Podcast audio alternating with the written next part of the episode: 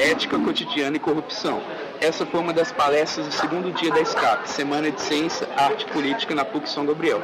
Um assunto muito presente na atualidade. As questões relacionadas à ética e atos corruptos fazem parte da vida de famílias, governos e cada vez mais pautam as relações do mundo globalizado. Eu converso com Adilson de Oliveira Nascimento, procurador da Justiça do Ministério Público de Minas Gerais, um dos conferencistas presentes no evento. Por que discutir ética no ambiente acadêmico, Adilson? Especialmente aqui no ambiente de ciências sociais, né? Temos vários cursos representados, direito, sociologia, jornalismo, história, filosofia. Né? Nós não temos como discutir uma sociedade democrática que pleiteia avanços para os seus integrantes sem discutir ética. Sem ética não tem país, não tem nação. A falta de ética presente em muitos setores da sociedade brasileira é um problema da esfera cultural ou educacional? Eu acho que são dos dois, né? São duas esferas que a gente não pode deixar de ter uma similitude entre elas.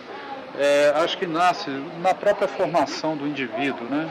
É, a nossa cultura, que é uma cultura muitas vezes baseada só na satisfação do indivíduo, que traz essa noção de que nós podemos levar vantagem em tudo. Né? Isso acaba refletindo na nossa própria educação, acaba sendo um padrão social que deve ser combatido. Qual o impacto dos protestos ocorridos em junho nas ruas do país sobre as questões éticas?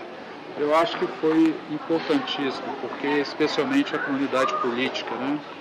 Que atuava de uma maneira totalmente, às vezes até antissocial, sem preocupação com o coletivo, sem preocupação com a sociedade, passou a se preocupar né, em ter um outro tipo de conduta. A partir do momento que a sociedade exige ética, exige probidade administrativa, os políticos que não atuam dessa forma, eles podem ter, podem de repente não ter o mandato renovado. Daniel Lacerda para a cobertura paralela da SCAP 2013.